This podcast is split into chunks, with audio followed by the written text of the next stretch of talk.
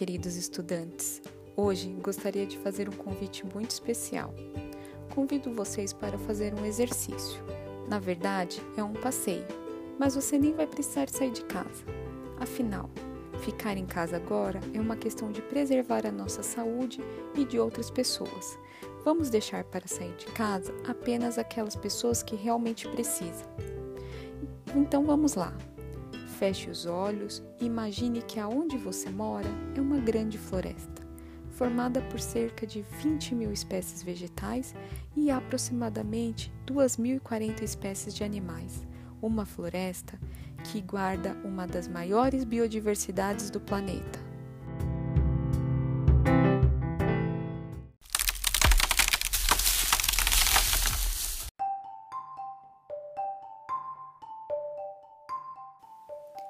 Vamos começar nossa caminhada pela floresta. O caminho é longo, mas no final vai valer a pena, eu garanto.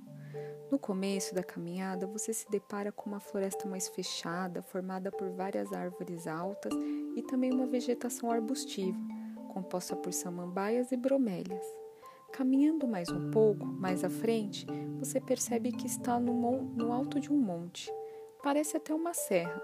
Lá no fundo, você vê algo azul que parece o mar.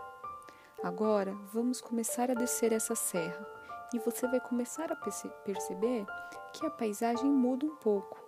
Em algum momento da descida, você percebe que aquele azul que via no fundo da paisagem é o mar e já é possível avistar alguns rios que desaguam nele.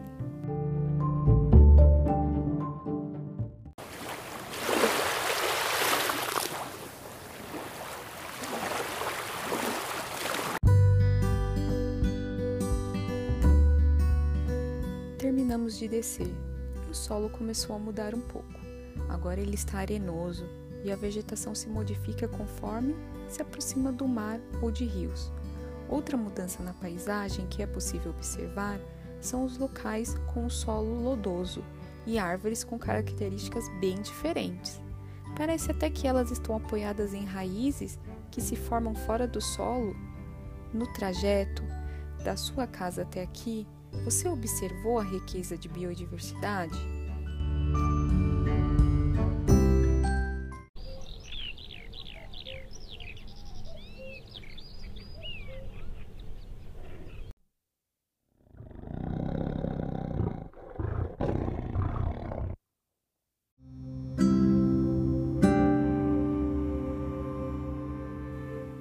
Passamos por palmeiras jussaras, bugio ruivo, onça parda, orquídeas, arapongas, capivaras e outros animais e plantas.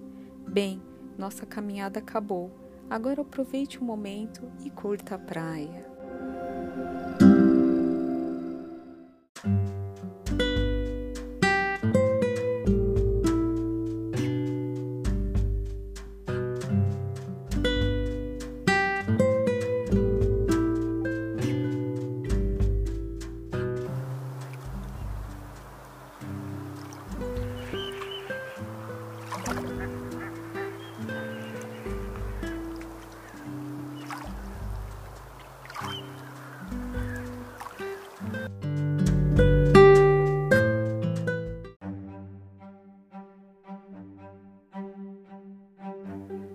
Acabamos de conhecer um pouco de um dos biomas com a maior biodiversidade do planeta. Você sabe dizer qual é?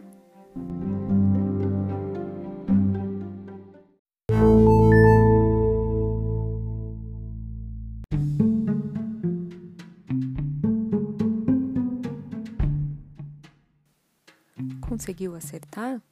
É a Mata Atlântica. Você já ouviu falar desse bioma? Antigamente, a Mata Atlântica ocupava 82% da superfície do estado de São Paulo e hoje ocupa apenas 17%.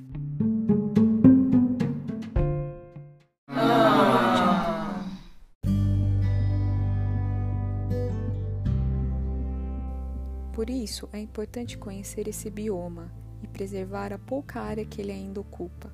As florestas e os demais ecossistemas que compõem a Mata Atlântica são responsáveis pela produção regulação e abastecimento de água, regulação e equilíbrio climático, proteção de encostas e atenuação de desastres, fertilidade e proteção do solo, produção de alimentos, madeira, fibras, óleos e remédios, além de proporcionar paisagens cênicas e preservar um patrimônio histórico e cultural imenso.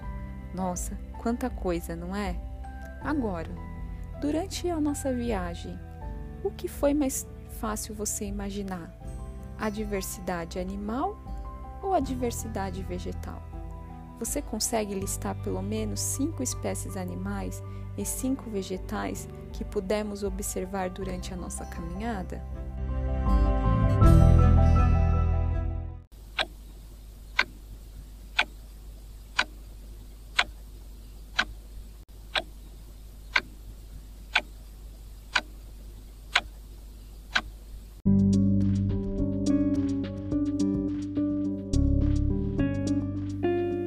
Normalmente as pessoas, quando observam uma floresta, tendem a enxergar a vegetação como um grande borrão verde e identificam com maior facilidade os animais. Verdade! Sim, mas isso tem uma explicação: é a cegueira botânica.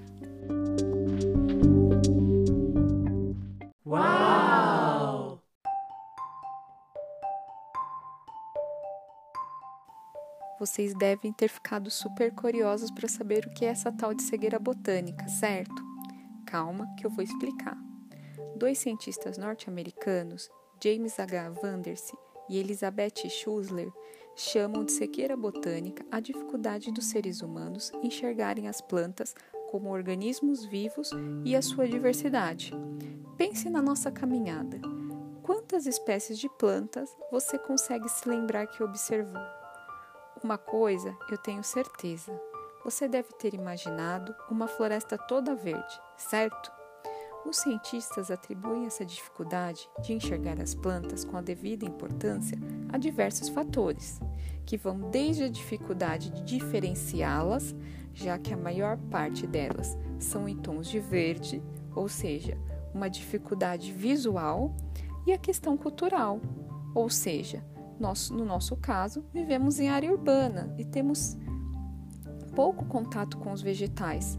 O maior contato é na nossa alimentação. Gostaram de saber sobre cegueira botânica?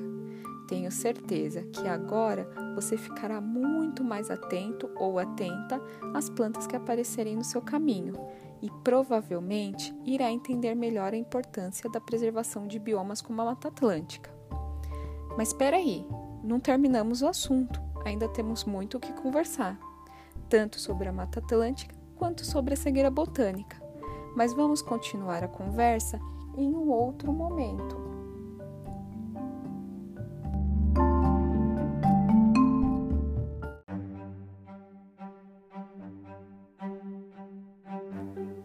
Você já fez a atividade 1 do material Trilhas? Se não fez, corre lá, pois na próxima aula iremos discutir como conseguimos preservar, utilizar os recursos e ocupar os espaços. Pensa aí, até lá!